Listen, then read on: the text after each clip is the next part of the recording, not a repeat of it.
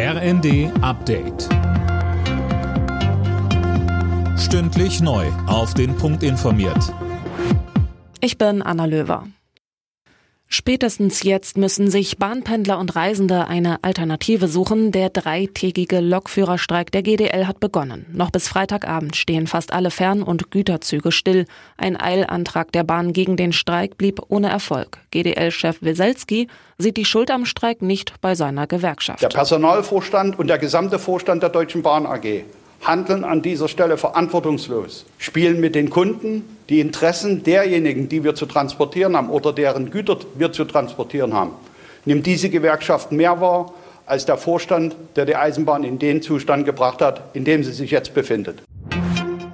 Mit einer Reihe von Maßnahmen werden die Hausärzte entlastet. Bundesgesundheitsminister Lauterbach und die Ärzteverbände haben sich unter anderem auf Jahrespauschalen für Patienten geeinigt. So fällt beispielsweise weg, dass chronisch Kranke jedes Quartal in die Praxis kommen müssen. Galeria Karstadt Kaufhof steht erneut vor der Pleite. Zum dritten Mal in nur drei Jahren hat das Warenhaus Insolvenz angemeldet. Hintergrund sind die Finanzprobleme beim österreichischen Mutterkonzern Signa. Jetzt soll ein neuer Eigentümer für die verbliebenen 92 Filialen gefunden werden. Silke Zimmer von der Gewerkschaft Verdi. Galeria war auf einem guten Weg.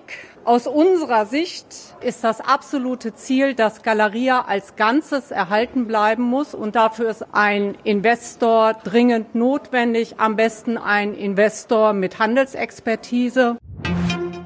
Bevor im Sommer die Fußballheim-EM stattfindet, startet heute zunächst die Handballheim-EM. Vor über 50.000 Zuschauern spielt Deutschland zum Auftakt am Abend in Düsseldorf gegen die Schweiz.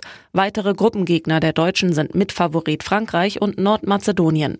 Zuletzt wurde das DHB-Team 2016 Europameister. Alle Nachrichten auf rnd.de